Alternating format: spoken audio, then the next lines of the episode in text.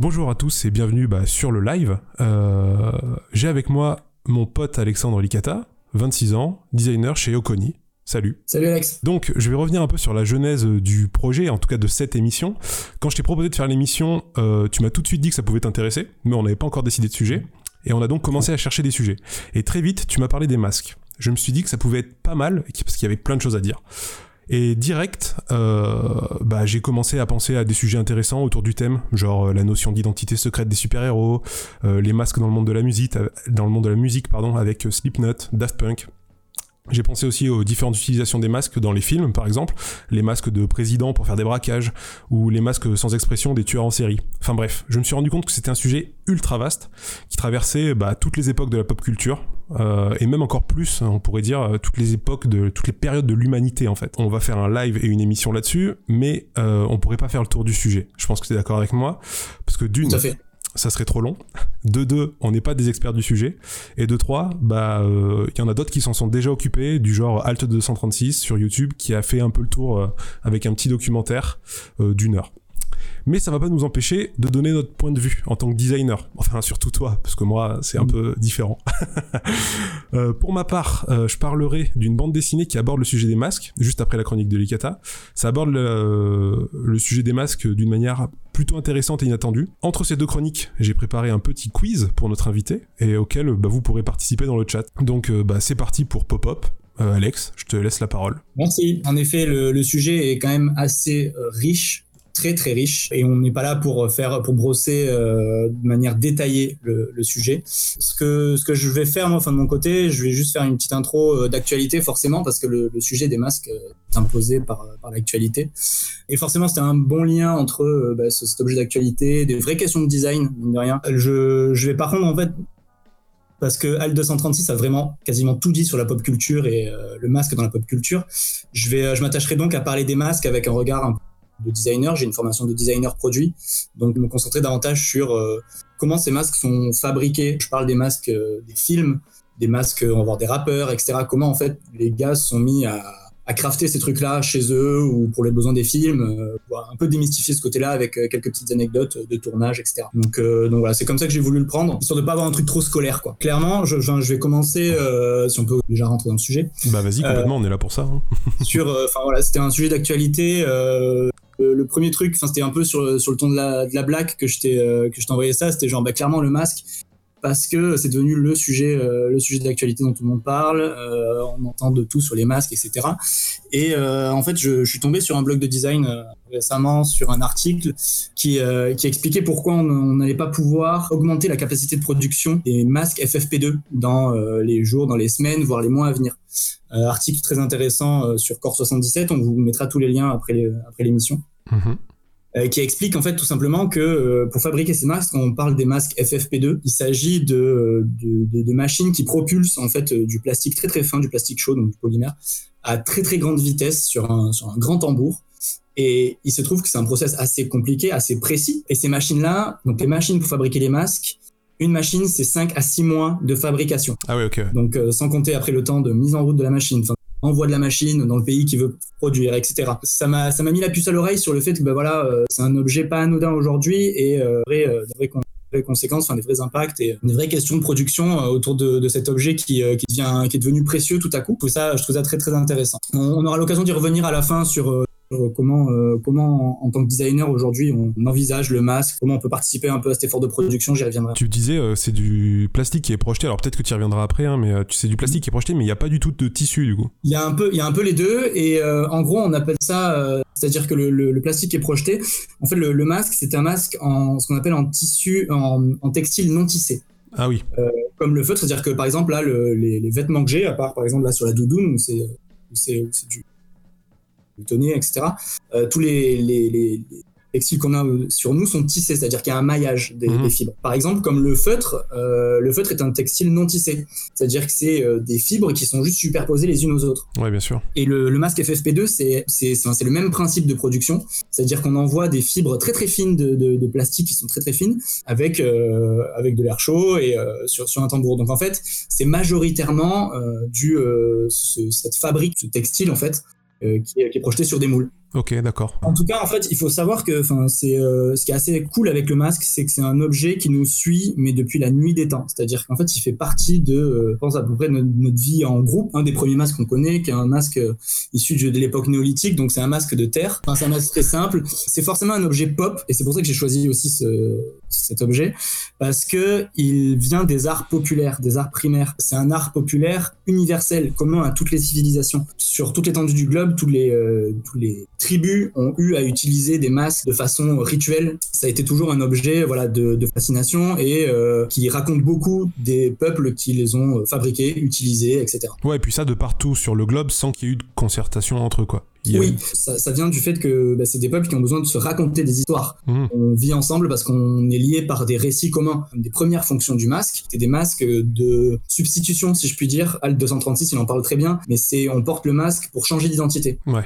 Tu vois, pour passer, pour, pour changer d'identité, pour changer de comportement, pour euh, se transformer en quelqu'un d'autre. Souvent, bah, à l'époque, une divinité ou d'autres personnages, pour histoire, etc.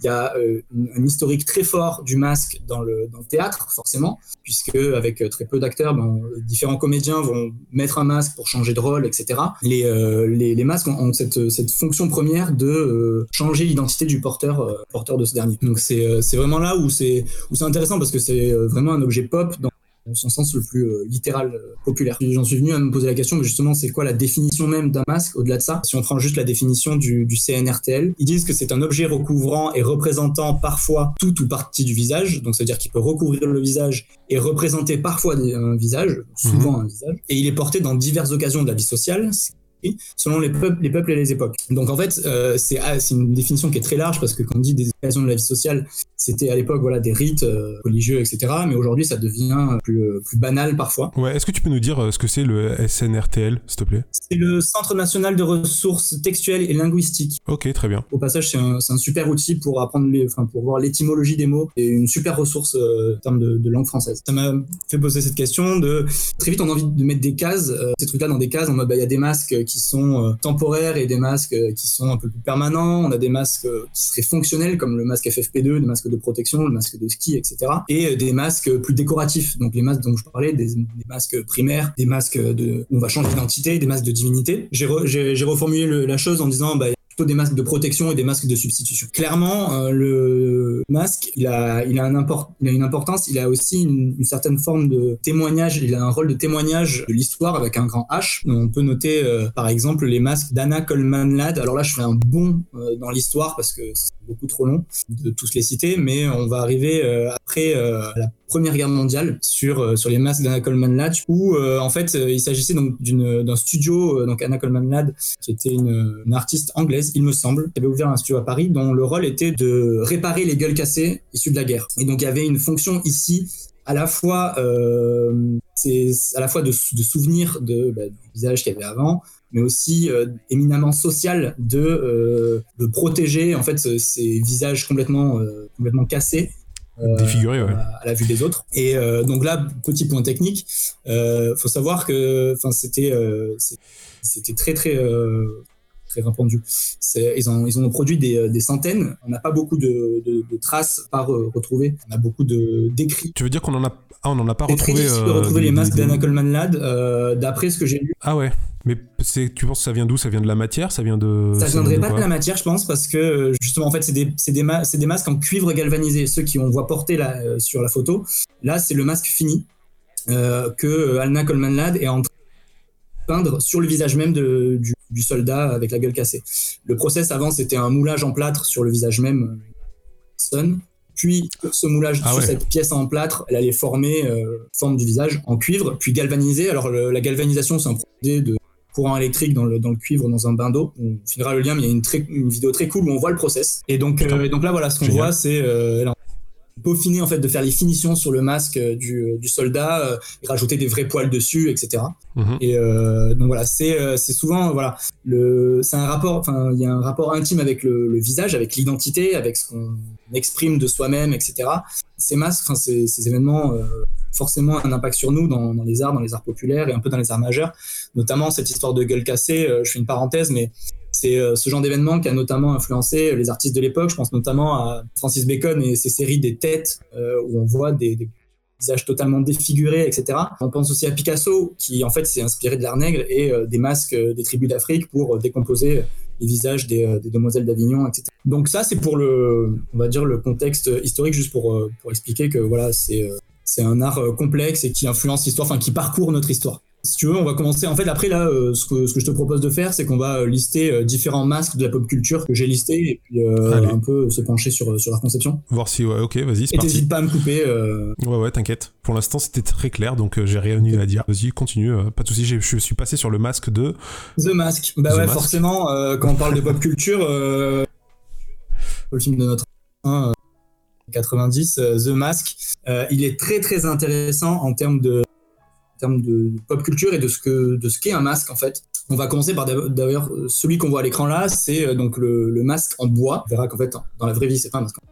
C'est-à-dire que c'est un masque de ce qu'on appelle un masque de pouvoir, ce qu'on peut appeler un masque de pouvoir, c'est-à-dire que le, la personne qui le porte va acquérir des pouvoirs. Et en fait, il représente bien une des fonctions premières du masque dans l'histoire, euh, c'est-à-dire donc incarner une divinité. Ici, euh, quand, on, on, fouille un peu dans le script de The Mask, euh, c'est le masque de Loki. C'est un dieu nordique, le dieu nordique de, euh, de la tromperie, de la malice et de la discorde. Euh, ce qui illustre bien en fait le personnage de Jim Carrey lorsqu'il porte le masque, il devient complètement fou, qui tend des pièges à tout le monde, etc. Et donc voilà, ce masque en tant que masque de pouvoir, il a la capacité de modifier le comportement de son hôte, comme on le voit dans le film. L'objet qu'on voit là, donc ce qu'on appelle le, le prop, donc en anglais c'est un accessoire de tournage, Ouais, ce qu'on voit là, c'est un moulage en résine en fait, qui a été ensuite peint pour imiter le bois et euh, le nez en métal, la ligne qu'on voit les yeux. Euh, on utilise souvent des moulages en résine parce que bah, euh, l'accessoire tient mieux dans le temps. C'est sans doute aussi plus agréable à porter parce que s'il y avait un vrai masque en bois, difficile à porter pour l'acteur, etc. On reviendra sur cette notion-là qu'en fait, bah, voilà, un masque besoin d'être porté et qu'en fait ça procure une gêne aussi à la personne qui le porte ce qui peut entraver ses, euh, comportements et ça participe à ce jeu-là de, de, transfiguration, de métamorphose, etc. Et donc ensuite, donc il y a ce premier masque-là qui ensuite découle sur le masque que porte Jim Carrey lorsqu'il est euh, transformé en personnage du masque. Ce visage vert qu'il a. Il faut savoir que ce masque-là, c'est euh, alors on trouve plusieurs choses. Il y a un masque un peu en silicone, en latex, et puis euh, ensuite, euh, ça va, être, ça va passer souvent par euh, une grosse dose de maquillage. Il faut savoir que sur le, tournage de The Mask, Jim Carrey, il passait sur chaque jour de tournage 4 heures à se faire maquiller pour peaufiner ce masque à l'écran. Qui a, ce qui l'a un peu rendu fou en vérité, parce que quand tu passes 4 heures assis derrière sur une chaise à te faire maquiller, bah, ouais, quand, forcément tu deviens un peu fou. Et c'est Cameron Diaz d'ailleurs, c'était son premier film, qui disait que l'expérience de tournage avec elle, euh, avait pas été tout le temps très rassurante parce qu'en fait ça l'avait presque littéralement possédé dans un certain sens et, et c'est assez cool. Ce qu'on aborde avec ce masque là justement c'est euh, la version historique même de ce qu'est un masque. Étymologiquement le masque ça vient de euh, sans doute il y a plusieurs origines hein. notamment il y a euh, la définition pré-romane donc époque antique de masca M A S K A qui veut dire noir c'était issu en fait justement des traditions théâtrales où euh, bah, le premier masque pour changer d'identité, ben, c'était euh, se peindre euh, le visage en noir. En ancien français, on dit massurer ou c'est M-A-S-C-H-U.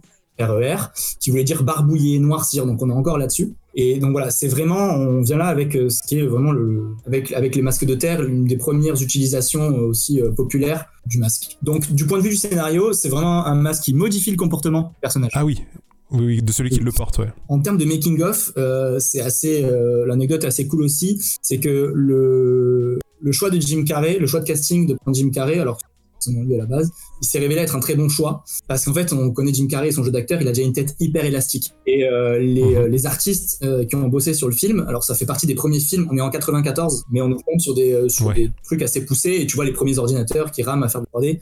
C'est les, les, artistes disaient qu'en fait justement c'était assez agréable de bosser avec des plans tournés c'est Jim Carrey qui incarne le personnage parce qu'il y avait euh, parfois euh, moins de travail à faire sur l'édition du visage. Oui, bien sûr, il était déjà tout déformé. Quoi. Une plastique assez, assez ouf.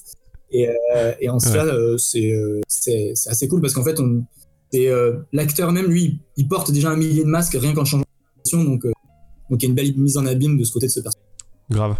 il, correspond parfaitement, je trouve, à la version comics mm. du. Euh, enfin, parce qu'à la base, c'est un comics, hein, The Mask. C'est un comics qui est d'ailleurs beaucoup plus trash que euh, le film. Et effectivement, euh, déjà, le dessin était un peu abusé avec des énormes bouches, etc. Donc, ça, c'était vraiment parfait. Le Jim Carrey, pour jouer ce rôle-là, c'était vraiment parfait parce qu'il a. Enfin, il s'est vraiment mis, grâce au masque d'ailleurs, hein, dans ce truc-là d'exagération de, mm. abusée, quoi. Et d'ailleurs, il faut savoir qu'en effet, le, le film, avant comédie telle qu'on connaît aujourd'hui, mais euh, dans le script original, dans le scénario original, ça devait être d'épouvante d'horreur. Ah bon? Ah bah tu vois, euh, bah du coup un peu comme euh, un peu comme le ouais, Ouais, ça devait, être, ça devait être beaucoup plus fidèle à la version papier. Ouais, carrément, carrément. Et oui, il y a Bastien qui nous dit qu'il exacerbe ces aspects refoulés le masque, donc ce qui recoupe avec l'aspect libérateur du masque, mais complètement. Oui, en, fait, c'est exactement ça. Ouais, ça c'est assez ouf. C'est une bonne remarque parce qu'en effet, il y a ce côté le masque, au-delà de le faire passer à un autre personnage, il va euh, extérioriser ce qu'il a à l'intérieur et qu'il n'ose pas dire. En fait, c'est ce côté, bah, il va dire tout ce qu'il pense tout bas dans le film. C'est vrai que ça, euh, je pense, enfin, c'est pas unique, mais euh, c'est assez singulier pour le noter. Mais d'ailleurs, j'ai lu un, un mémoire sur le masque dans le théâtre. Effectivement, là-dedans, euh, la personne qui l'écrit, alors je retrouve son nom, je le mettrai dans les, dans les liens qu'on vous enverra, euh, si vous voulez aller voir. Euh, elle explique qu'une de ses connaissances a fait une thérapie via le masque. c'est une thérapie où on porte un masque et du coup on discute avec des gens qui sont masqués et on peut du coup dire un peu tout ce qu'on a sur le cœur, vu que la personne ne sait pas qui on est et en face on ne sait pas à qui on parle. Donc comme quoi le masque peut être très libérateur dans un sens et le film The Mask, on a une bonne euh, exagération. Il s'agit en effet, je viens de retrouver, donc c'est euh, Patricia Mollet-Mercier, Exactement. De, de ce mémoire euh, très, très instructif justement sur cette question de paraître et du visage en tant que première forme d'expression, le rôle du masque dans ce, dans ce face-à-face. Masque suivant, du coup, on... Ouais, on change de culture, je sais pas, parce qu'on est... Pas vraiment, hein, on est, on en est proche. On en est une première référence qui en fait issue du comics aussi, en fait. Euh, je vais parler du, euh, du masque de MF Doom. MF Doom, le rappeur, donc Doom, euh, D-O-O-M, MF pour Metal Face, donc Metal Face Doom, un rappeur des années 90. Oh, il sort toujours des trucs, j'ai vérifié. Oui, il continue de sortir des trucs, il fait encore des collaborations, collaborations et tout, c'est vrai que j'en ai, écouté, mais on en reparlera, mais là, il a, son masque rouge dernièrement. Ouais. C'est ça. donc de son vrai nom, Daniel Dumili. ce qu'on voit là, donc en fait, c'est le jaquette de l'album, l'affiche de, de, son album, euh, de son premier album solo. Avant, il était dans un, dans un crew. Ce masque a été créé par euh, Blake Lethem. Euh, C'était un artiste graffeur new-yorkais. Euh, les deux gars se sont rencontrés alors que, donc, Blake faisait déjà du graph à New York à l'époque où c'était bon, c'était pas encore du tout, du tout, du tout dans la pop culture où, où Brooklyn était rempli de tags, etc. Et donc c'est lui qui a fait le premier artwork, le premier dessin de, de Doomsday, l'album, 96. Très, très inspiré du coup par un, vilain de chez Marvel. Ouais, de Metal Face, de Doctor Doom, pardon. Ouais, et euh, donc voilà, en fait, euh, d'ailleurs, euh, Blake, Blake Ledem avait déjà dessiné masque de enfin, ce personnage-là sur les murs de New York à l'époque. Ah ok. Et il faut savoir que même, en fait, ils se sont rencontrés une période où même justement quand donc à l'époque encore Doumili, Daniel Doumili pointait en interview, il était encore avec un masque, un bandana sur ah sur, le visage, etc. Le premier, la première version du masque qu'on a de, du rappeur, euh, en fait, on, on, va y venir un peu plus tard, mais en gros, les gars, ils ont juste pris un masque euh, d'Halloween de Dark Maul, un senior site de Star Wars. On l'a tous connu dans l'épisode 2, donc voilà, c'est ce masque-là dont tu parles, le, le, masque que porte MF Doom, mais en fait, il est fabriqué à partir d'un premier masque en thermoformage, on y reviendra après. En gros, ce qu'ils ont fait, c'est qu'ils ont pris premier prix de Dark Maul. Ils l'ont repeint un peu avec en, argent, tu vois, à la bombe. Petit coup de peinture, un petit peu de rouille comme ça pour faire, euh, faire plus vrai que nature. Comme si c'était du vrai métal. Euh, ils ont redécoupé un peu la forme, euh, les yeux carrés, et bim, on a le premier masque de MF12. Donc le masque qu'on voit dans Dead Band et Questions, le, premier, le premier clip de, de MF Doom. C'est vraiment, vraiment vite fait, mais après il y a eu beaucoup beaucoup d'itérations de ce masque-là. Euh, on filera le lien, mais il y a un site qui, a recensé en fait ces différentes évolutions, comment il est fait, etc. Et donc la, deuxième version du masque, celle qu'on voit sur la, pochette de l'album Might Villainy, et peut-être l'album les plus connus de, de Doom, est faite à partir de ce qu'on appelle un réplica. un réplica, c'est une réplique commerciale d'un accessoire de film, enfin d'un propre. alors c'est un réplica d'un masque de Romain du film Gladiator. ils ont pris un réplica du personnage de Russell Crowe. Hmm, qui, qui portait ce, masque-là. Donc en gros, ils ont pris ce masque-là, ils ont, ils ont juste gardé la place frontale, ils ont resculpté un petit peu le haut, etc. Ils ont rajouté une partie d'un casque de chantier, les casques jaunes. Et, Magnifique. et au final, on a la pochette de l'album Mad Villain et une des versions les plus définitives du masque de MF Doom. Donc comme quoi en fait euh, c'est ce que j'avais expliqué notamment tu vois dans l'épisode qu'on avait déjà fait sur euh, Dur de la feuille euh, sur Star Wars où j'expliquais la notion de kit bashing sur ce côté ben, je vais prendre des pièces d'une maquette pour réaliser un autre objet etc. Donc euh, c'était un peu de cette logique-là et c'est souvent comme ça que ça marche quand on est dans le maquettage, etc. On prend plusieurs bouts de plusieurs choses. Tu parles de ça parce que dans l'épisode sur Star Wars, tu nous expliquais que certaines, euh, certaines maquettes de, planètes étaient faites à partir de vieux trucs d'ordinateur euh, pourris, c'est ça? Il y avait entre autres de ça. Hein. Donc c'est une technique qu'on appelait le kit bashing, mais c'est quelque chose qui est c'est toujours l'esprit du bricolage, du, du, de, la débrouillardise quoi. Mais pour, revenir au masque du coup de Doom, ce qui est intéressant, dans son usage, du coup, euh, parce qu'au-delà de la conception, de la fabrication, il y a aussi l'usage qui nous intéresse en tant que designer. Euh, c'est donc, premièrement, donc, c'est la référence au vilain comics, Doctor Doom, mais pas que. En fait, il sert clairement à, pour Doomily à cacher son identité, à créer l'identité de Metal Face, et d'être davantage reconnu pour ses productions que pour son identité. Il faut savoir que quand il arrive, quand il, quand il arrive avec son album Doomsday, euh, le, le hip-hop est en train de devenir populaire. Et euh, on commence à avoir des figures euh, comme les, gros rappeurs qu'on a eu dans les années 90, 50 euh, Cent, etc. Et ces mecs-là, c'était leur image qui était montrée d'abord. Lui, il, il, il était complètement à l'encontre de ça. Il disait, mais en fait, moi, je veux juste qu'on voit mes prods, en fait qu'on écoute ma musique plutôt que s'intéresser à moi. Ça joue aussi, euh, alors le masque joue pour ça, mais ça joue aussi sur un côté commercial de dire euh, je suis un personnage euh, au-delà de, ça. Quoi. Carrément. Et en fait, pour l'anecdote, ce qui était utile pour lui et ce pourquoi on l'a pas mal aussi critiqué dans les années 90-2000, c'est qu'en en fait, souvent, enfin souvent, de temps en temps, en live, ce qu'il faisait, c'est qu'il envoyait un autre gars avec son masque sur scène, pendant que lui était au bar ou dans la foule euh, pour regarder son spectacle, en regarder son show qu'il a conçu depuis euh, la place de, du spectateur. En soi, c'est hyper intéressant. Euh, c'est abject pour ceux qui payent leur place. Mais en tant qu'artiste, en fait, la démarche, elle mérite d'être soulevée parce qu'il y a ce côté, bah, il se place dans une posture grâce à ce masque postiche. En fait, il se met dans la foule sans son masque.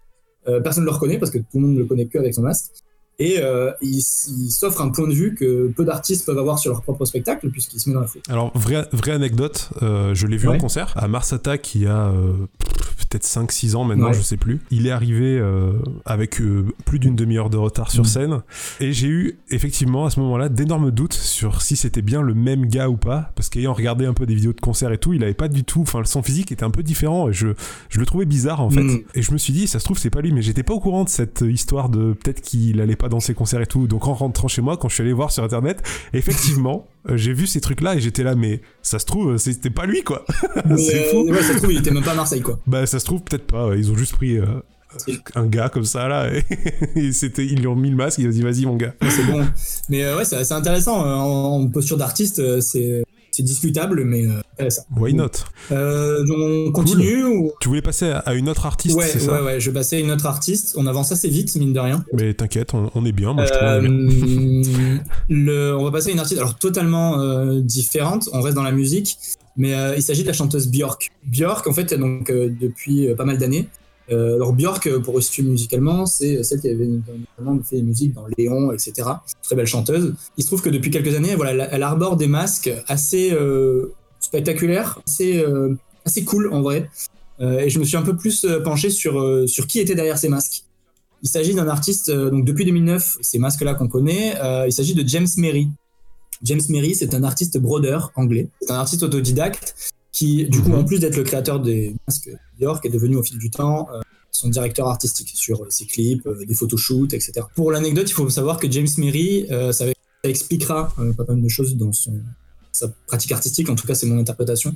Il est passé chez Damien Hirst. je vous laisserai regarder qui est Damien Hirst. C'est notamment celui qui faisait des, des œuvres d'art. Donc c'est un artiste contemporain qui se permet de couper une vache en deux, de la mettre dans du formol et de te faire entre les deux caissons là les deux, ah, sont les deux moitiés de vache, donc il est dans un truc très organique, mmh. très euh, charnel. Et en fait, ça, moi j'ai l'impression que ça inspire, enfin ça a un petit peu influencé James Merry dans le sens où il a une œuvre qui est très organique, euh, qui est plus florale euh, que charnel, qui est pas du tout dans le gore, hein, mais il y a ce côté-là. Et donc en fait, aujourd'hui, donc il se sert de, de ces donc son taf à plein temps, hein, euh, pour réaliser les masques de, de Björk. Et euh, il a notamment aussi, il euh, faut, faut, aller voir ce qu'il fait sur Instagram, c'est assez cool. Il fait notamment aussi des réinterprétations des logos de grandes marques de textiles, genre Nike, Adidas, etc. Mm. Euh, et il refait des broderies autour. Il fait pousser des plantes sur ses logos et tout. Il y a un aspect euh, fois post-apo assez fantastique, très cool. Et, et donc voilà, on est sur des qui sont très très réussis, qui sont très fins. On est vraiment dans un travail de la finesse du masque et c'est euh, assez ouf. Alors celui qu'on voit là, c'est un masque en silicone. On est sur, sur un truc encore plus poussé, c'est le dernier.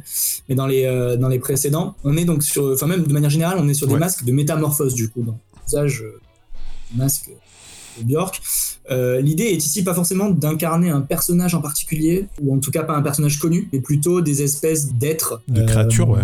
Des, des, êtres oniriques, donc qui sont de l'ordre du rêve, euh, qui sont très chimériques. On est à moitié animal, à moitié floral. Euh, on va chercher pas mal d'influences voilà, dans tout ce qui est plantes, dans tout ce qui est euh, microcosme, etc. Et il faut savoir que du coup, tout est fait à la main, sans machine. Et en fait, il a une démarche, donc en tant qu'autodidacte, qui le suit, qui est, c'est assez empirique, assez spontané. C'est-à-dire qu'en fait, il va faire des recherches à partir des matériaux qu'il trouve à droite à gauche. il va trouver un fil un peu avec un effet néon, de faire des effets avec ça. Il, dit notamment qu'en fait, euh, il pense avec ses mains. Dans un interview, il raconte ça il dit euh, qu'il est dans un, dans un travail de l'épuisement de la matière jusqu'à trouver un, résultat satisfaisant. C'est une démarche de beaucoup d'artistes. Hein. C'est-à-dire qu'on va prendre un sujet, on va épuiser le, sujet, mhm. etc. Et donc ce, ce masque, à la fin, il arrive comme support de narration euh, pour, lui et surtout pour Björk, pour raconter ses histoires. Chaque album est une œuvre complète et le masque est un élément de, cette œuvre, de cette œuvre complète. Et euh, enfin, j'invite vraiment tout le monde à aller voir euh, son compte Instagram, ses travaux à James Merry.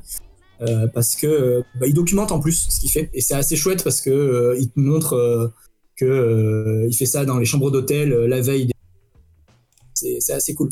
L'exemple du, bah, de ce masque-là qu'on voit là, euh, et notamment celui sur la pochette de l'album Utopia, donc sur, sur, fond bleu, là, le masque de silicone, il est allé justement euh, à la recherche d'un matériau qui. Ouais. Il a, comment, il a commencé à bosser avec le silicone, il connaissait pas du tout ce matériau, et il raconte dans un interview que il dit voilà, je me suis enfermé pendant deux jours dans ma chambre, et puis j'ai mis en place euh, dans la salle de bain ce qui ressemblait à peu près à un laboratoire de fabrication quoi. Là. il dit les, gens de l'hôtel m'ont pris et il dit, je me suis enfermé là-dedans et euh, pour, aboutir à, ce travail-là. Comme beaucoup de chanteurs, hein, Prince, etc., qui s'enferment un peu. Et euh, au-delà de ce masque-là, il a dû réaliser aussi 11 autres masques dans cette lignée-là pour les flûtistes de la tournée de Björk. C'est un gros taf parce qu'en fait, euh, c'est un travail d'artisan.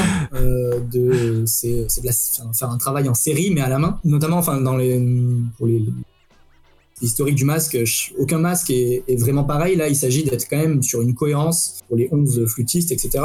Et surtout, pour ces masques qui sont quand même assez complexes, très précis, il s'agit de s'assurer que les artistes puissent performer avec, puissent euh, le correctement. Et ça, c'est un vrai challenge. On parlait euh, de, du masque euh, comme étant une contrainte dans le théâtre. c'est hyper important comme ça. Et du coup, c'est pour ça qu'on voit des photos où on passe du temps à faire des essais euh, sur les artistes euh, pour voir s'ils le portent bien, etc. Et il fait des déclinaisons. Ce masque-là, il en a fait déjà trois ou quatre déclinaisons. C'est fou. Euh, je trouve ça intéressant ce que tu disais là par rapport à son compte Instagram ou le fait qu'il documente. Je trouve c'est rigolo qu'il documente parce qu'en fait ça va un peu à l'encontre de ce que l'artiste propose, de créer des créatures un peu chimériques qui nous emmènent dans des univers euh, complètement abstraits, différents, etc. Le fait de le documenter, ça casse le truc. Mm. Et en même temps, c'est tellement intéressant de voir comment c'est fait, même si c'est trop bizarre et qu'il y a zéro effet spéciaux, euh, enfin des effets spéciaux numériques. Enfin, je sais pas, ça va un peu à l'encontre, je trouve, de ce que propose l'artiste, mais pourquoi pas en même temps. avec les travaux de James Merry, c'est qu'on se rend compte, c'est ce que je disais un petit peu euh, au début, et c'est que, en fait, le masque, c'est aussi, je me suis fait cette réflexion que le masque est un objet qui se fabrique avec à peu près n'importe quoi. C'est-à-dire que ah, il n'y a quasiment aucune compétence spécifique requise pour fabriquer un masque. C'est-à-dire que euh, le moindre enfant, euh, enfin, on pense au masque, kermesse, etc., où il suffit de prendre une, assiette en carton, découper deux trous, mettre un élastique ou une ficelle, et tu avais un masque. Il y a quelque chose déjà de très vernaculaire, ce, terme du design qu'on nous a rabâché à l'école de voilà, c'est un art local euh, parfois, etc. Et c'est vrai que c'est très. Aujourd'hui, on l'a peut-être un peu moins parce que on a moins ce rapport euh, tribal, on va dire local au masque. Euh, quoique, c'est vrai que c'est un art qui est populaire dans le sens où il est accessible à tout le monde. Et ça, c'est assez cool. Tout le monde peut se masquer, mais je crois qu'on y reviendra un peu après à ça parce que tu as des exemples intéressants de tout le monde peut se masquer pour des raisons. Euh, Donc, mais, vraiment là, dans ce côté créatif du masque aussi, tu peux rajouter des perles, de ce que tu trouves chez toi, tu peux faire du kit bashing. Tu voulais poursuivre sur un autre masque, pareil, assez euh, euh, mythique, on va dire, assez tu en tout cas, penses auquel Parce qu'il y en a plusieurs. Le moustachu, avec, les joues rouges. C'est pas moi, euh, malgré, le verre de bière qui commence à se vider. Euh, non, je parle bien sûr du masque de V pour Vendetta. Culte? culte parmi les cultes. Surtout culte, du coup. clairement le masque de la pop culture. Je pense qu'on peut dire ça. Euh, contemporaine, j'ai envie de dire. Il s'agit donc de pour, l'origine de ce masque, d'une représentation stylisée de Guy Fawkes. qui est Guy Fawkes? Guy Fawkes est un membre de ce qu'on appelle la conspiration des poudres.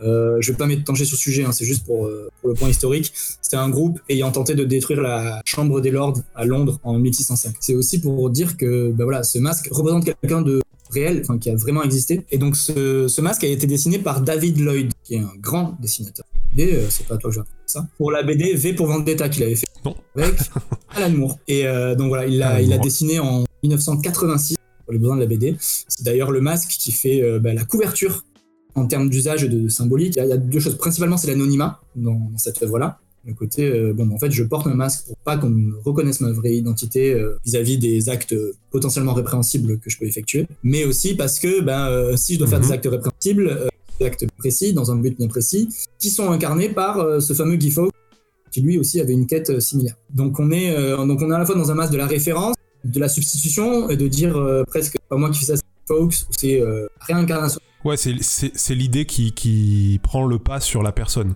C'est-à-dire qu'en portant ce mm. masque, on, en tout cas dans le comics, hein, euh, quand on porte ce masque, euh, on, représente l'idée plus que soi-même. En fait. Pour ce qui est du prop, donc l'accessoire du, film, il s'agit d'un masque euh, en fibre de verre. Donc la fibre de verre, qu'est-ce que c'est? C'est des petits cheveux de verre euh, qu'on va mouler avec de la résine. Euh, c'est ce qu'on appelle un matériau composite, comme euh, la fibre de carbone, etc. Donc ça, c'est celui qui portait sur le tournage. Il y a une, histoire assez intéressante justement sur ce que c'est que de réaliser, un peu comme ça, rejoint assez l'histoire du masque, de The Mask. Il faut savoir que donc, pour les besoins du film, il y a 56 masques tels que celui-ci qui ont été réalisés en fibre de verre à partir d'une première sculpture faite à la main. Sur les 56, il y en a quelques-uns des premiers qui ont été utilisés pour faire des tests c'est-à-dire qu'ils ont fait passer plusieurs artistes pour euh, coloriser le masque, mettre, euh, peindre les poils, les joues rouges, etc. Euh, les réalisateurs n'étaient pas, tout à fait satisfaits des premières, œuvres et ils se sont tournés vers une, une artiste aérographe suisse. Il s'agit de Suzy Montoro, qui en fait s'est retrouvée du coup à peindre les 50 masques à la main, totalement, donc tous identiques. Pas ceux qu'on voit sur, sur l'écran, puisque ces, ces masques-là, donc euh, sur ce shot-là, on va dire sur cette séquence-là, il y a 460 masques sur la, scène euh, mhm. dans, la rue, sur cette scène quasiment finale du film. Alors ces masques-là ont été peints euh, sur le lieu de tournage, mais il ne s'agit pas de masques en fibre de verre fibre de verre du tout. Il s'agit de masques en thermoformage. Est-ce que tu peux nous expliquer rapidement, tout à l'heure tu en as parlé un tout petit peu, est-ce que tu peux nous parler un peu de ce que c'est le thermoformage Alors le thermoformage, alors preuve par l'exemple, tant pis l'épisode sur SoundCloud plus tard. Mais en gros, je fais une petite démonstration. Ça se fait. Donc, le thermoformage est une mhm. technique de mise en forme du plastique, comme euh, l'injection, euh, etc. C'est une certaine forme de moulage.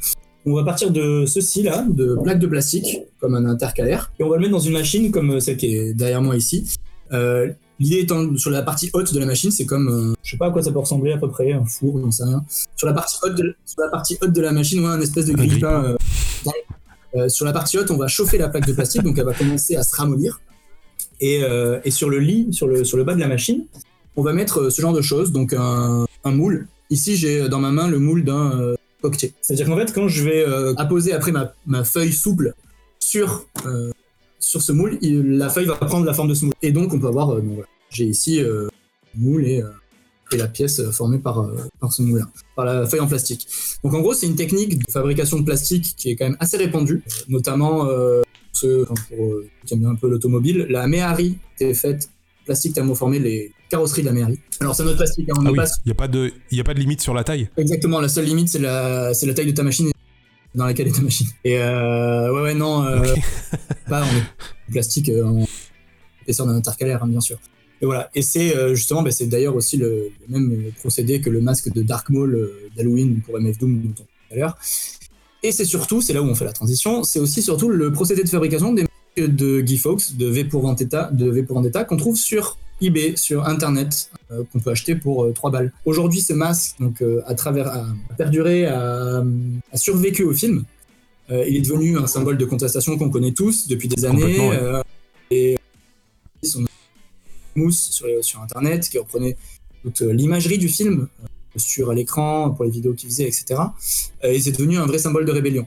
Donc des gens dans la vraie vie s'en sont emparés, donc euh, ce, il, a, il, a, gardé son rôle, ce masque, mais au-delà de l'écran. Et, euh, et c'est assez intéressant parce que ouais. il me semble, bêtise, alors que c'est vraiment un des seuls masques qui a traversé, euh, dont, dont l'usage s'est propagé au-delà de l'écran. C'est un paradoxe énorme que de voir des gens, euh, des centaines, des milliers de gens, arborer un masque de rébellion euh, anticapitaliste, anti-système, etc. Mais euh, que ce, cet objet même qu'il porte est fabriqué par euh, la machine productive euh, d'un masque qui a été fait pour deux balles en Chine en fait. Donc on, est sur un paradoxe mine de Ouais, rien. euh, Il y a l'histoire du, du masque et l'origine etc. Et il y a l'histoire autour du masque. D'ailleurs, euh, il Ouais. y a Bastien qui, qui lit dans nos pensées. On va parler du coup d'un- masque un peu différent là, qui arrive, Ouais. c'est ça? Alors différent, mais qui a potentiellement, enfin on a, on a cru à un moment donné qu'il allait masque du Joker allait re- reprendre le rôle du masque de V pour Vendetta. Pourquoi? Parce qu'on l'a revu dans des manifestations Ouais. à l'automne 2019. Et pourquoi? Exactement. Parce que voilà, euh, clairement euh, sujet ultra pop culture.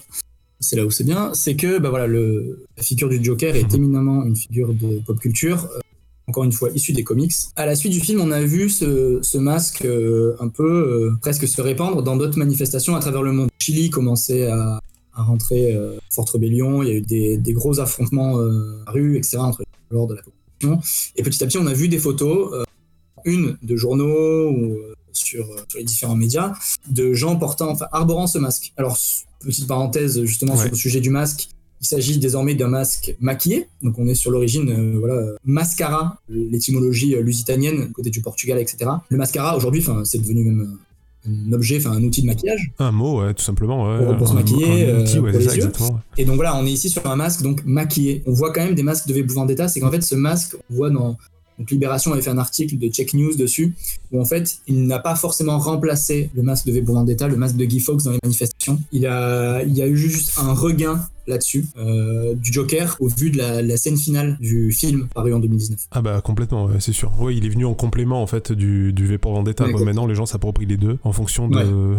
quel côté on euh, veut aller quoi. Oui, par choix esthétique, aussi. C'est vrai que parce que le masque du Joker en tant que c'est un maquillage, il suit un peu les, les, les traits du visage, etc. Même si on le veut forcément souriant, c'est aussi un masque Ouais. qui, qui garde une certaine partie de notre identité. J'ai avancé sur l'image euh, où tu Oui. nous as mis, euh, je pense que c'est des manifestants, euh, Oui. une grille de manifestants, là tu devrais l'avoir normalement. Oui, tout à avec fait. Ce que disait, euh, ce que dit Bastien là en commentaire. euh, Euh, et des déclinaisons. Ouais, je, je lis, il dit donc il y, a y aussi une problématique de reconnaissance faciale massive en Chine notamment. Le masque est aussi là pour son anonymat des mouvements contestataires. C'est exactement ça. C'est justement le masque suivant dont je voulais parler et qui découle de Guy Fawkes, du Joker, etc. Et c'est là où on commence à, à basculer en fait dans euh, quel masque on porte et pourquoi. C'est-à-dire qu'en fait là dans ces photos là, il y a un peu de tout.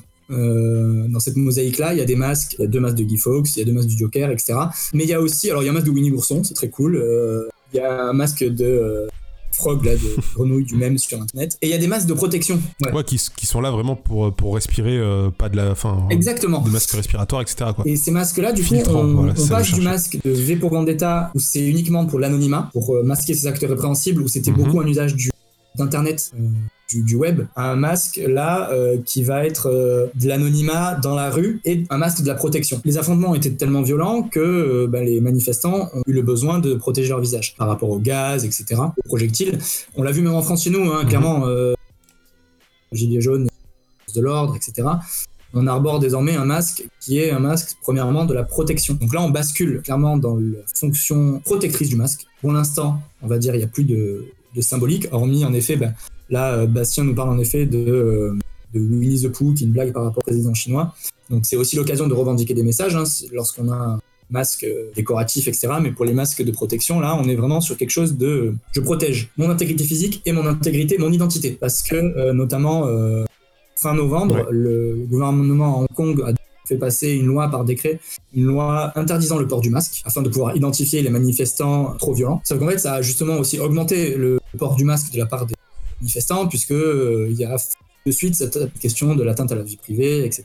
qui ah bah qui est importante, ouais, c'est sûr. À ce moment-là, le masque de protection, il commence à porter une réelle symbolique. Et c'est là où ça commence à devenir intéressant, c'est que le masque de protection commence à devenir, suppose, ou j'ai l'intuition, qu'il commence à devenir le symbole de la rébellion. Parce que on n'a pas envie que notre visage soit reconnu par des caméras. Donc il y a, cette, symbolique-là qui commence à, apparaître. Et c'est plus on a un masque symbolique euh, et puis qui, a, qui a une, une fonction, c'est un masque qui a une fonction pure et dure de protection qui va acquérir une symbolique. Et je trouvais ça euh, hyper, hyper fort dans notre basculement de, dans l'usage du masque. Ah ouais, c'est clair. Ah bah tiens, il y, y a, Bastien du coup qui, euh, qui nous refait une note en nous disant qu'apparemment les dernières technos en Chine arrivent même à reconnaître des masques, euh, des visages masqués partiellement, apparemment.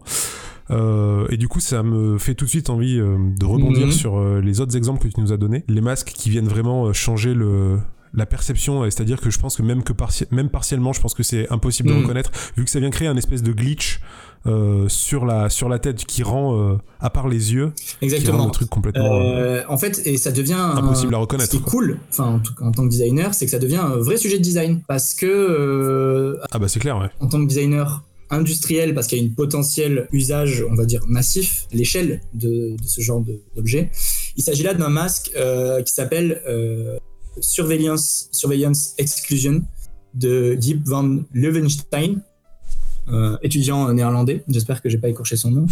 Euh, étudiant néerlandais en designer sur cette question-là même de la reconnaissance faciale et de ce que ça implique dans ce qu'on pourrait appeler l'habitabilité du monde. Je cite ici un Pindeli, euh, ou alors euh, Ivan Illich qui parlait de convivialité. Est-ce qu'on est toujours dans un monde habitable, convivial, en société, lorsque en fait euh, tout le monde, euh, des, autorités peuvent nous identifier directement euh, sans qu'on sans qu'on l'ait autorisé. Euh, c'est des, des, vraies questions de racisme, des droits contemporaines.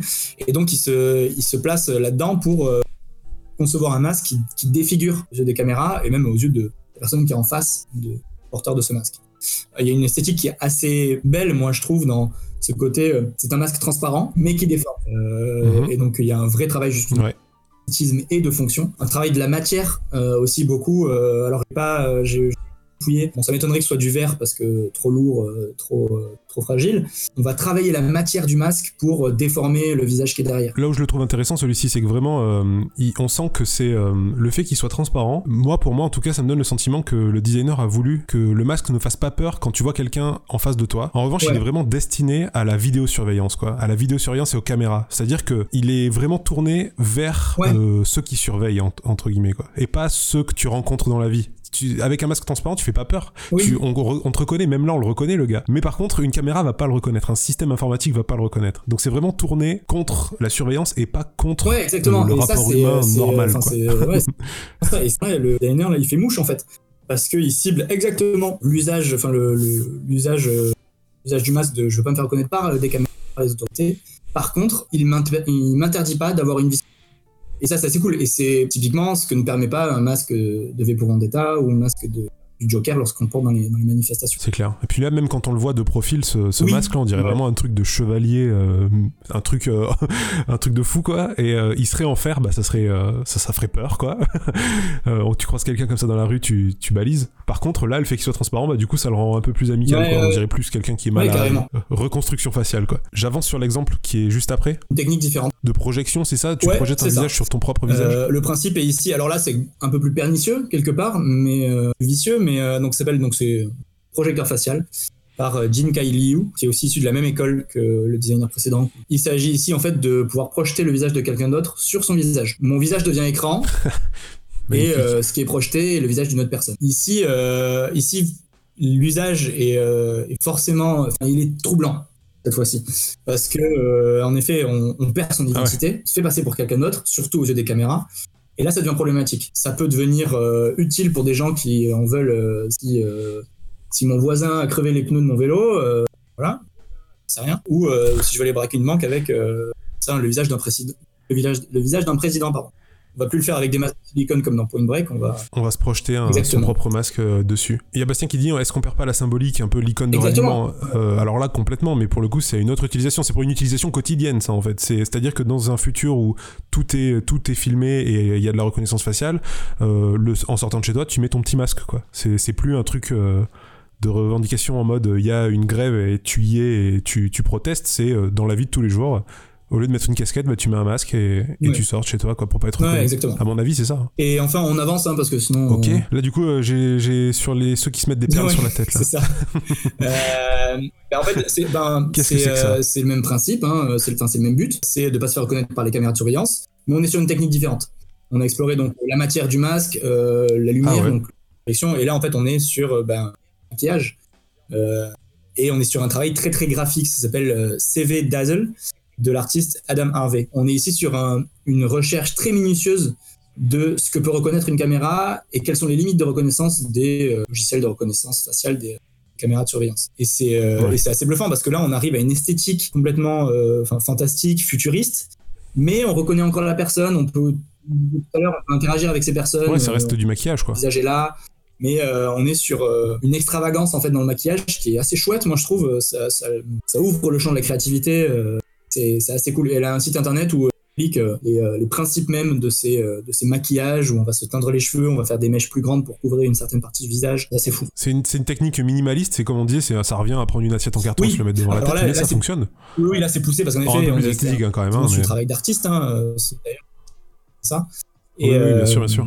Mais, mais c'est presque ça, c'est-à-dire qu'on pourrait se peindre des traits sur le visage. Donc on, bascule, du coup, on revient sur quelque chose de juste parcouru deux trois références et euh, je suis tombé là-dessus, en effet, sur, euh, sur le masque, euh, sur ce masque de, de, chirurgie, on va dire, qui, pour le coup, là, complète la partie de notre visage qui n'est pas qui est masqué par le, par le masque. c'est un peu ce qu'on voit sur ce que faisait Anna Coleman Ladd en fait avec les, les gueules cassées. Ici, ici dans un but, alors c'est très problématique, c'est-à-dire que c'est là où le positionnement du designer est important, si ce n'est intéressant. Euh, c'est qu'ici, on voit sur cette photo qu'elle porte un, qu'elle a un téléphone sur la tête. On est dans un postulat de, euh, de type, euh, dans le futur, il va falloir se protéger de la pollution, des germes, etc. Mais il va falloir continuer à, à se représenter, à ce que les gens nous reconnaissent, du coup, ben, et que même nos téléphones nous reconnaissent. Et ça, c'est assez ah.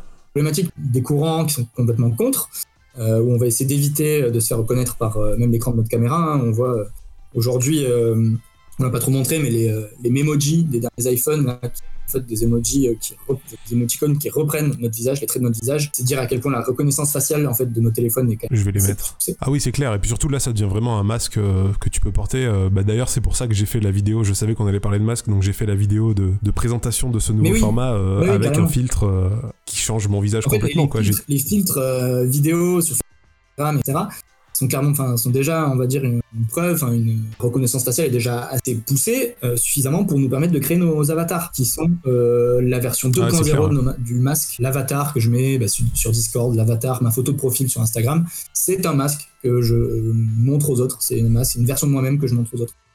Euh, je voulais juste en parler de ce basculement du masque, où en fait, on est sur un basculement, mais en même temps, euh, on avait des, usages premiers qui étaient religieux, dans l'ordre du rituel, avec les masques euh, tribaux. Et là, euh, aujourd'hui, on commence à basculer sur un usage qui est de la protection vers le symbole de la rébellion.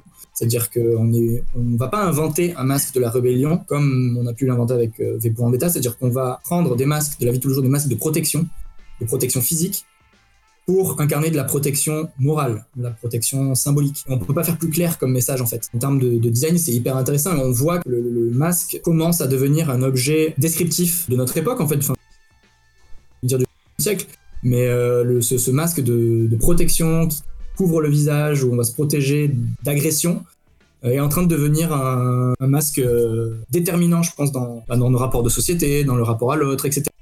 Et je pense que les designers ont un vrai travail à faire. Ouais, parce que pour l'instant, pour l'instant, pour toi, c'est un objet qui n'a pas été euh, designé plus que ça, à part pour son utilité euh, euh, contre les microbes, quoi. Enfin, contre les nuisances qui pourraient nous arriver. Par contre, il y a tout un travail à faire sur l'esthétique et ce qu'il est dans notre société, quoi. Oui, oui, je pense qu'il y a encore un travail à faire là-dedans. On commence à voir des bribes, en effet. Mais c'est vrai que là, pourquoi le masque FFP2 serait pas plus convivial, mais en même temps, son éthique nous renseigne sur sa, sur sa fonction. Donc voilà, les, les, enfin, médicales sur sa fonction de protection. Or, si on va commencer à dessiner dessus, euh, ça va peut-être un peu changer euh, son perception. On, les frontières commencent à, se brouiller et euh, c'est hyper intéressant. C'est à charge des artistes et des designers d'investiguer ce, sujet pour, pour proposer en fait, pour proposer des imaginaires, pour proposer euh, des usages potentiels en fait. Ouais, carrément, carrément. Bah écoute, euh, hop, en parlant de designer, hop là, je montre un peu cette imprimante 3D dans une boîte. On, en revient du coup à l'actualité aussi. Le rôle qu'on les le masque devient un sujet, un sujet du quotidien. pour faire face, j'ai introduit ma chronique avec l'histoire de la pénurie de masques FFP2 en l'occurrence. Euh, on voit un mouvement euh, actif de fabrication artisanale de masques. De. Euh, il y a les, les, masques en tissu, on dit on peut refaire des masques en tissu, alors c'est pas tout à fait vrai. Euh, nombreux articles qui, disent qu'il vaut mieux pas fabriquer des masques en tissu parce que ça peut être un peu trompeur. Par contre, en tant que designer, on peut participer, et ça c'est assez cool de se dire que ben, voilà, on, avoir un rôle à jouer. Et c'est ce qu'on fait chez Oconi, je travaille depuis, depuis plus d'un an où en fait on a on a on a joint euh, on, a, contacté les, centres de santé les hôpitaux euh, à Montreuil là où est notre agence pour euh, savoir quels étaient leurs besoins etc et puis ben, en tant que designer on fait notre veille sur un enseigne auprès de la communauté. Et donc on a commencé à produire ces, ces masques qui sont en fait des, des façades. C'est pas un masque qu'on va coller à soi donc c'est des, les masques pour, les, pour le personnel soignant. On va créer des supports de visière. Donc en fait on a commencé à mettre à contribution des imprimantes 3D pour fabriquer ces supports de masques et les distribuer au centre de santé à Montreuil. Excellent parce que du coup voilà c'est vraiment le c'est vraiment le masque euh, pas euh, comme tu as dit euh, collé au visage. C'est celui qui vient protéger des éclaboussures ou des avec une visière en... d'ailleurs vous quand vous proposez le truc, vous proposez aussi le. Parce que la matière, elle a l'air assez fine. J'ai l'impression que quand on les voit à la télé, les masques de médecins sont assez rigides, les trucs en plexi là. Là, il a l'air plutôt mou. Comment ça se passe? Il s'agit d'une feuille de type un peu rhodoïde, là, comme les feuilles, les feuilles sur lesquelles tu imprimes, ah. euh, que nos parents connaissaient à l'école, euh, la rétroprojection. Et ça, ça fonctionne en fait. Euh, alors après, c'est pas permanent, etc. Hein, forcément, c'est sujet à projection de la part du malade. Oui, c'est. Ouais, mais c'est un premier, c'est une première barrière, c'est-à-dire que souvent les médecins le portent en premier lieu et puis dessous ils ont leur masque chirurgical ou FFP2. Et donc voilà, c'est c'est hyper, en fait c'est hyper intéressant le, le, positionnement que ça implique de la part des designers de se dire euh, j'ai envie de participer, j'ai des moyens de production, c'est-à-dire que j'ai une imprimante 3D chez moi, fabriquer ça, le filer, euh, le filer au centre de santé aux gens qui en ont besoin. Mais euh, je pensais aux masques en tissu aussi où tout le monde pourrait le faire, etc. Sauf que ça pose des vraies questions de design en fait. Pour qui? Qui est-ce que je vais contacter? Comment je vais le comment je vais le distribuer? Comment je vais l'acheminer jusqu'à la personne qui, qui, en a besoin au centre de santé? Comment je le fabrique?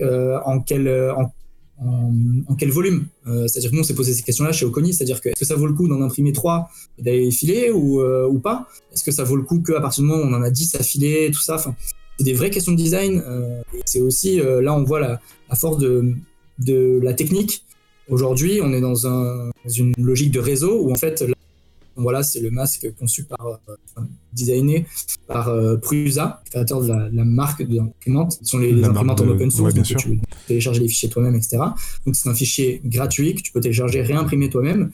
Et donc on est là, euh, comme on disait, le masque, c'est révélateur des techniques de notre époque. C'est-à-dire que ici, on est sur un masque que tout le monde peut se fabriquer à l'échelle planétaire, c'est le même, chez soi. Ça raconte beaucoup de ce qu'on est, de ce qu'on est capable de fabriquer. On dit le moyen de production est ramené à la maison. En tout cas, là, c'est une preuve, en tout cas, de, cette situation. Bah, excellent, écoute. C'est très cool. En tout cas, euh, le fichier, pareil, on le mettra à disposition. Enfin, on mettra un lien, en tout cas, pour aller le télécharger. Pour ceux qui ont des imprimantes 3D et qui veulent aider. Euh, et il y a encore forcément plein d'autres euh, types de masques. Hein. Il y a aussi d'autres pièces sur. je vous invite, enfin, pour les designers qui nous écoutent, à aller sur le site de l'APCI, apci-design.fr, qui liste toutes les toutes les choses qu'on peut faire en tant que designer pour s'engager dans bah, le contre le coronavirus ou pour le lien de la vie sociale, etc. Il y a foule de projets qui sont en train d'être menés par des chercheurs à droite à gauche. La PCI en dresse une liste. Ne tient qu'à nous, en tant que designer, de s'inscrire et de participer à notre échelle euh, depuis chez nous à ces différents projets parce qu'il y a beaucoup, beaucoup de choses qui sont en train de se, produire et euh, on se dit qu'on peut avoir un, rôle entre eux. Eh ben écoute, c'était euh, c'était une très belle chronique. En tout cas, c'est très cool d'avoir parlé de ça. Il y avait plein d'exemples de choses très intéressantes. Donc, euh, comme je l'ai dit tout de suite, là, on va remettre tous les liens euh, de, ce qu'on a dit là dans mm. un fichier Google Doc. Je pense qu'on mettra en commentaire de, la vidéo. Je vais un peu chambouler le programme. je vais faire ma chronique et ensuite on fera le quiz. Comme ça, ça sera bien parce que ma chronique est très rapide. Bref. je vais faire ma chronique, on en parle, on en discute et on, et, on, voit ce que ça donne et ensuite je te ferai ce petit quiz. Alors c'est parti, Et si dans un futur proche, tout ce que vous faites sur Internet était visible euh, par tout le monde, à tout moment, toutes vos photos, toutes vos recherches Google, tous vos mails, toutes vos conversations privées, vos groupes Facebook secrets ouverts au grand jour, votre historique, la liste de vos déplacements à la date précise à laquelle vous les avez fait, une transparence entre guillemets bah, totale sur toutes vos données en ligne, présentes et passées. Euh, mais je parle pas que de vous, je parle de vraiment tout le monde. Si tout le monde, de toutes les données de chaque individu, votre famille, vos voisins, vos collègues, votre patron, mais aussi les grandes entreprises, même le gouvernement, tout le monde est touché, il n'y a pas d'exception. Genre toutes les données sont visibles en ligne.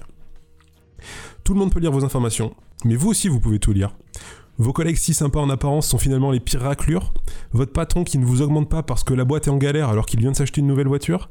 Des mails compromettants entre le président français et russe à l'encontre de Trump à deux doigts de faire exploser la Troisième Guerre mondiale. Les voisins qui ont même plus besoin de regarder à la fenêtre pour connaître tous les secrets. Bref, les scénarios ils sont infinis. Bah, une des versions de ce futur, elle se trouve dans Private Eye. Private Eye, c'est un comic book écrit par Brian Kevogan, dessiné par Marcos Martin et colorisé par Munza Vincente. Brian Kevogan, c'est entre autres euh, l'auteur de comics Saga, Mhm. qui est plutôt très connu en science-fiction. Et il a fait aussi quelques épisodes de euh, la série Lost. Euh, c'est dessiné par Marcos Martin, qui est un dessinateur de talent. Vous allez voir, je vais vous montrer quelques planches. Alors, voici comment l'histoire commence. Caché dans la végétation avec son téléobjectif, un type prend en photo une femme qui a l'air d'enlever un costume qui change totalement son apparence. Repéré par deux journalistes armés, car représentant de l'ordre à cette époque, euh, il va devoir fuir et se fondre dans la foule grâce à une tenue camouflage. Et non, c'est pas un paparazzi, mais c'est un détective privé. Il est en mission pour un homme qui cherchait à retrouver son ancienne petite amie. Ce personnage que vous voyez à l'écran, c'est Patrick Himmelman. PI. Euh, Private Investigator. Vous avez compris, c'est un pseudonyme dans ce monde-là. Euh, Private Investigator, ça se dit PI en anglais, Private Eye. Enfin voilà, vous voyez où je veux en venir, vous comprenez du coup le titre de l'œuvre. Euh, de retour à son bureau, une nouvelle cliente débarque sous un masque carrément futuriste. On en parlait tout à l'heure avec les exemples que tu nous donnais. Il encore plus, futuriste. C'est un masque qui projette une tête de tigre holographique à la place du visage de la dame. Elle lui demande de mener une enquête sur elle-même. C'est une drôle de demande, mais pas tant que ça dans, dans ce monde futuriste. Elle veut savoir quelles informations négatives pourraient la compromettre pour le poste auquel elle postule. Elle a de l'argent, donc Patrick accepte. Le problème, c'est que le lendemain, elle est retrouvée morte, assassinée. Ça commence comme ça, donc ça, peut vous donner envie, j'espère que ça vous donne envie. Euh, The Private Eye, ça se déroule dans les années euh, 2076. Euh, L'explosion du cloud a eu lieu 50 ans auparavant, donc pour nous, dans 6 ans. On découvre euh, dans les premières pages du comics une société où l'anonymat et la vie privée sont une valeur sacrée. Les codes qu'on connaît sur Internet se sont, euh, renversés dans la vraie vie. En fait, l'usage d'un pseudonyme, d'un déguisement, euh, d'un masque, c'est devenu la seule façon d'éviter les intrusions dans la vie privée. Du masque en plastique de supermarché tout pourri au masque high-tech holographique comme je vous l'ai montré juste avant. Les cases où on aperçoit comme ça des foules de gens sont super intéressantes à regarder parce qu'il y a pas mal de petites références et on voit toutes les diversités de masques qui sont utilisés dans ce comics. Alors vous l'aurez compris, on est plongé dans un polar futuristique. Futuriste, pardon, futuristique ça n'existe pas. Futuriste, qui va nous entraîner euh, dans- avec Patrick dans un complot qui est bien plus grand qu'il n'y paraît. Alors forcément, l'anonymat et les masques vont jouer un rôle super important parce qu'on peut se fier à personne, car sous le masque, euh, à qui on peut se confier. Est-ce que c'est bien ou pas? Je sais pas, mais Brian Kevogan euh, ne dénonce rien, il prend jamais de parti, euh, il nous met juste des constats sous le nez qui nous mènent à nous questionner sur plusieurs thématiques qui sont finalement ultra contemporaines. On a ici une histoire très prenante, avec une thématique riche, et euh, qu'est-ce qu'on demande de plus finalement? D'ailleurs, si ça devait arriver, comment est-ce qu'on réagirait nous? Euh, Je vous pose la question. Euh, et ben je pense qu'on serait un peu comme le personnage du grand-père de Patrick. Exactement. On serait, euh, on serait des vieux cons, une bande de ringards euh, conservateurs qui ne pensent qu'à se connecter à Internet avec son smartphone ou sa tablette qui sont complètement devenus inutiles dans ce monde-là pour partager notre vie, euh, aussi mise en scène soit-elle, comme au bon vieux temps, quoi. Donc voilà pour Private Eye. C'est une lecture que je vous conseille absolument pour plusieurs raisons. Alors j'ai pensé à vous, comme on est en mode confinement et que vous ne, vous, ne pouvez pas euh, aller euh, chez votre libraire, euh, ce comics est disponible sur le site Panel Syndicate. Encore un lien qu'on vous mettra sur un Google Doc. Panel Syndicate, c'est un, site de distribution de bandes dessinées créé par Brian Kevogan, justement, qui permet de lire des bandes dessinées à prix libre. C'est-à-dire que vous pouvez mettre 0, 1, 2, 10 euros, comme vous voulez. Chaque, euh, chaque issue, chaque chapitre euh, est disponible en PDF ou en version lisible sur tablette. Donc voilà, ça vous responsabilise un peu, vous pouvez acheter ces comics et les lire. Les trois premiers chapitres sont en français sur le site. Par contre, vous pouvez pas aller plus loin. Euh, il y a 10 chapitres, je crois, en tout. Si vous voulez lire les 10 chapitres en français, il y a une solution. Vous pouvez aller sur le site, enfin, sur, euh, quand les librairies seront réouvertes, aller chercher votre bouquin euh, chez Urban Comics, aux éditions Urban Comics. c'est un très beau bouquin en version paysage, comme je vous ai montré, toutes les captures d'écran que je vous ai montrées, en fait c'est des captures d'écran, ça a été pensé en tout cas pour vivre sur le net, donc en format écran. C'est un, c'est un, c'est un très chouette, euh, une très chouette histoire. Voilà. Euh, je peux pas trop vous en dire plus sur ce qui se passe, sinon ça serait spoilé. Et c'est pas le but. Bah, j'ai tout lu, bien sûr.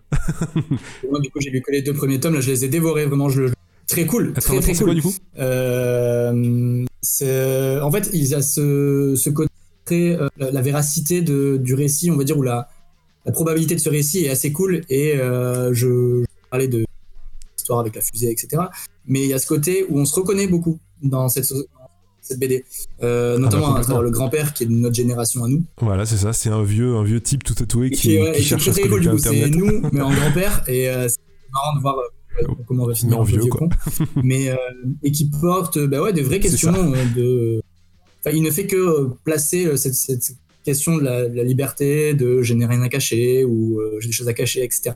Et il le traite de manière euh, très cool, bien rythmé, très très bien rythmé. Ah, euh, c'est très très bien rythmé parce qu'en fait ça, ça, a vraiment été pensé. là on a tous les chapitres qui sont disponibles, mais à l'époque où c'est sorti, chaque chapitre il se passait un peu plus d'un mois je crois entre chaque chapitre.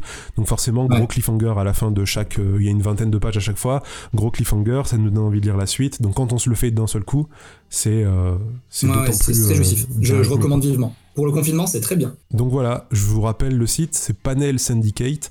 Vous payez en prix libre, euh, au moins les trois premiers chapitres. Pour ceux qui disent l'anglais, vous pouvez poursuivre jusqu'à la fin. Vous verrez, ça vaut le détour.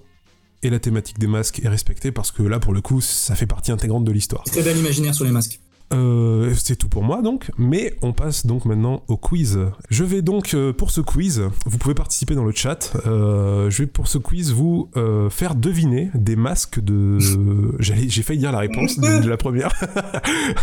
je vais vous faire deviner, je vais vous décrire des masques et il va falloir les deviner. savoir qui c'est. Donc vous pouvez répondre dans le chat. je te déconseille, Alex, de regarder le chat si tu veux pas te faire spoiler si on trouve avant. donc il y en a, euh, il y en avait 9, mais maintenant il y en a plus que 8 parce que tu en as dévoilé un tout à l'heure. Je le ferai quand même pour voir si tu le retrouves, hein, pour voir si, si tu connais vraiment ton sujet. Euh, donc c'est parti. Premier masque. Donc, je suis un masque intégral servant de casque. Je déshumanise complètement celui qui me porte. Je suis destiné à la guerre et à une armée en particulier très perfectionné. J'ai le droit de te couper ou pas filtres respiratoires, une visière. Non, j'ai envie de t'écouter jusqu'à la fin, façon Julien. Oui, oui, bien sûr, bien sûr. Vas-y, coupe-moi si tu penses. Je la finirai, je la finirai. Même si tu trouves, je la finirai. Du, du casque, masque, c'est ouais, c'est un masque intégral, le masque de Dark Vador. Ah euh, Non. Alors, je suis très perfectionné, j'ai des filtres respiratoires, une visière polarisée, un communicateur à longue distance, un détecteur de mouvement, une vision infrarouge. Malgré toutes ces capacités, euh, ceux qui me portent restent de très mauvais tireurs. Je suis très reconnaissable par mon design et ma couleur blanche. Il existe une multitude de déclinaisons, de couleurs, de formes en fonction des troupes qui me portent. Je suis devenu un symbole du film dans lequel j'apparais. Je ne fais plus vraiment peur depuis qu'on sait que je puis Exactement. Bastien avait trouvé dans, le chat. Oui, bah oui, c'est les bah, euh, forcément, ça pouvait porter à confusion avec euh, bah l'aspect respiratoire. ils sont, ils sont inspirés tous les deux de, la même. japonais, enfin, design de Exactement. Je passe au deuxième. Euh, donc n'hésite pas à me couper, hein, pareil. Dans Il aurait fallu un heures de euh, Ouais, c'est vrai. Je n'ai pas trouvé ça encore. C'est la première fois qu'on fait du live. On peut pas tout faire, quoi. donc, euh, normalement, ça devrait aller très vite. Je suis une représentation stylisée du, du visage de Guy Fox, le membre le plus connu de la conspiration des foudres. Allez, c'est bon, on la passe celle-ci. Alors celle-ci, elle est un peu tricky. Euh, j'ai galéré à faire la description, mais on va voir si tu la trouves. Avant d'appartenir à mon créateur, un peu dérangé mentalement, j'ai appartenu à quelqu'un d'autre et je ne devais en toute logique jamais changer de propriétaire. J'ai bien deux trous pour les yeux, un trou pour la bouche et deux pour le nez. Chacune de mes parties, comme les cheveux par exemple, sont interchangeables avec une nouvelle partie, il suffit de la recoudre. Mon utilisation est forcément limitée dans le temps car je suis biodégradable. Il faut donc trouver des propriétaires prêts ou non à venir me donner un coup de jeune. Et oui, c'est bien ce que vous pensez, je suis fait de peau humaine. Mais le truc, c'est que je suis sûr que dans la vidéo d'Al 236, pas le. Euh... je, je, Ah, je suis sûr que Alt 236 euh, l'a cité dans sa vidéo parce qu'il parle des masques de chair.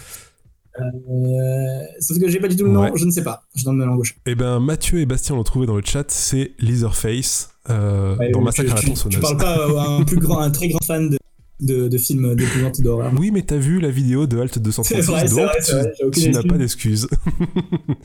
bon, allez, celui-là, il va être facile, très rapide, la description est très courte. Non, non, même pas, je les ai pas mis, j'y ai pensé qu'après, quoi. Alors, à la base, un simple masque en plastique comme les autres, je suis devenu le symbole de l'œuvre dans laquelle j'apparais.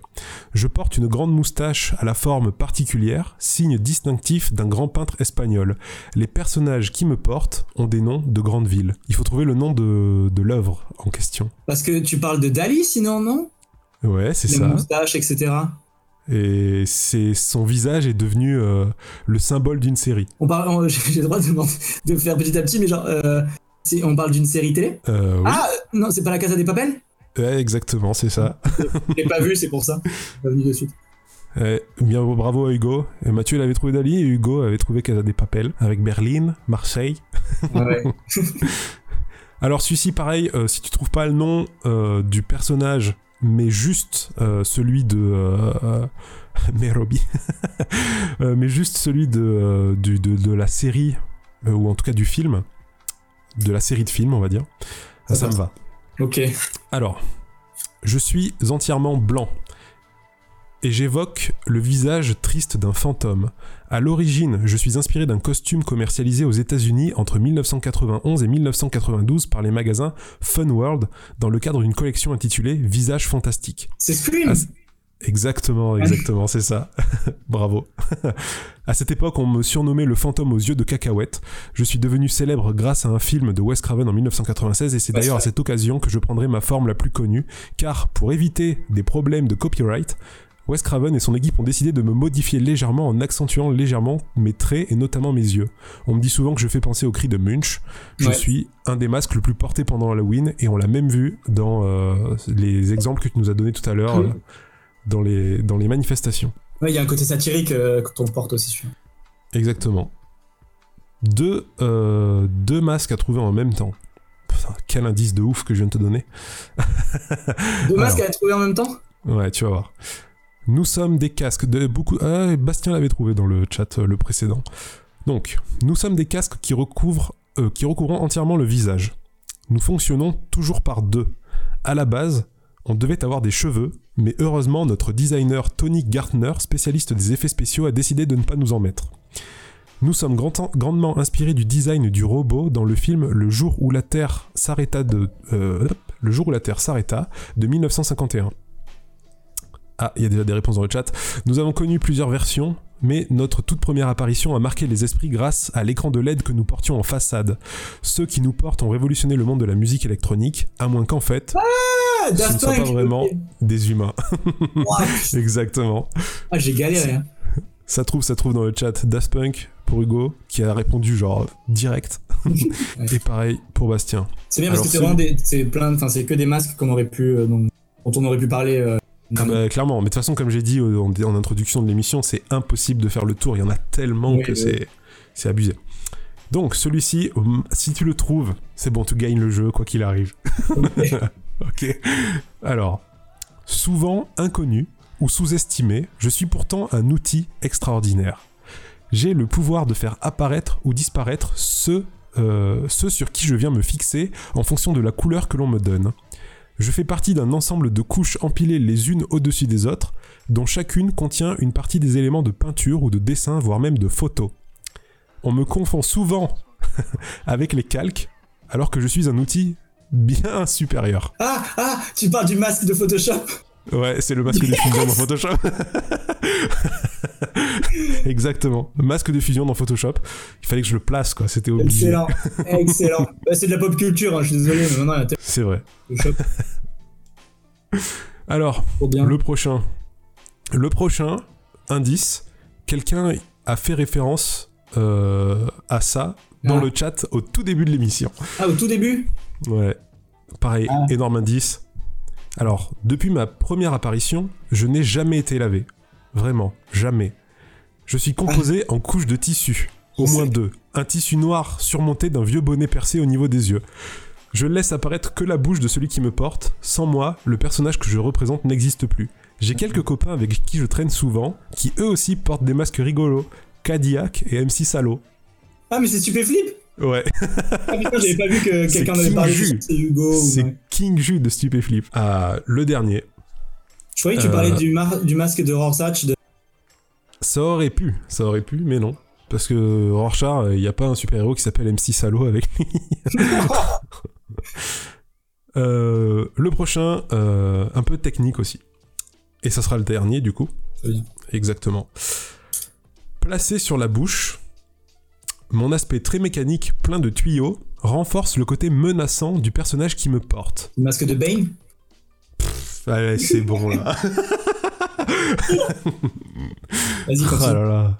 Il tient sur la tête grâce à un système de sangles qui passe par les deux oreilles et entre les yeux, laissant une partie de mon front apparent. T'as vu, j'ai essayé de le faire en mode description de designer, tu Ouais, vois. ouais, c'était- c'est très bien fait, non, c'est très bien fait. Alors, dans sa dernière apparition cinématographique et selon le réalisateur, ce masque délivre une dose constante d'antidouleur à celui qui le porte. Ouais. Ce même personnage a une utilisation très différente du masque dans sa version comics. Il peut s'injecter des doses contrôlées d'un stéroïde très puissant appelé venin, qui décuple considérablement sa puissance physique et lui confère une force phénoménale. Vous pourrez croiser son chemin dans la ville de Gotham. Il est interprété par Tom Hardy et il est un des pires ennemis de Batman. Hmm. C'est Bane. Bane. Bravo. Putain, salaud, je pensais qu'il serait dur celui-ci, mais non. pas du tout. Mais J'aime bien, ta définition, parce que surtout sur, euh, sur celui de Bane, parce qu'on dirait les. euh, Je sais pas si tu les avais vus en histoire de l'art et du design, mais euh, les vidéos, euh, les palettes d'Arte ou les vidéos architecture. Ah non, ça me parle pas. dans un premier temps, et puis après, il parle de la symbolique, etc. Je conseille ces vidéos à tout le monde d'ailleurs, c'est euh, magnifique. Ok. Eh ben écoute, euh, parfait, on a fini le quiz. C'était, c'était très court, mais c'était, c'était fun, donc ça me va. Ouais, moi aussi, c'est une réussite. Bon bah écoute, je crois qu'on a fini pour ce premier euh, pop-up. Et c'est déjà pas mal. Franchement, ouais, je suis assez content. Je pensais pas que ça marcherait jusqu'au bout. Merci à, à vous tous là. Vous avez été euh, presque 20 à un moment. Là, vous êtes une dizaine depuis le début. Ça fait Ah, la plaisir. populace, hein, ça fait plaisir. Ouais, ça fait vraiment euh, plaisir qu'il y ait du monde. Euh, pour un premier concept, un premier jet où j'avais vraiment peur que ça ne fonctionne pas. Euh, merci à tous en tout cas euh, bah, d'être là. Merci à toi, Alex. Ben, merci à toi. euh, présent et, et- ravi d'avoir inauguré cette émission. voilà, d'avoir inauguré avec moi cette émission. On est toujours là pour bêta tester, hein, quand tu veux. Exactement. L'émission, elle sera disponible euh, si vous voulez la réécouter pour ceux qui étaient là, euh, et sinon pour ceux qui la regardent en rediffusion, elle est disponible sur SoundCloud, sur toutes les plateformes de podcast. Si vous cherchez Dur de la feuille, d'ailleurs, je vous invite, si vous voulez écouter les autres podcasts qu'on a fait, par exemple le tien euh, où on parle de design et de Star Wars, Mm. euh, c'est assez intéressant pour ceux que ça peut, voilà, pour ceux qui ont envie de l'écouter. Euh, puis voilà, c'est à peu près tout. Merci et on se dit à très vite pour une deuxième pop-up. Bonne soirée, restez chez vous et matez de la pop culture. Exactement, lisez, euh, lisez Private Eye. Allez, Ouais, ciao à tous. Ciao, ciao.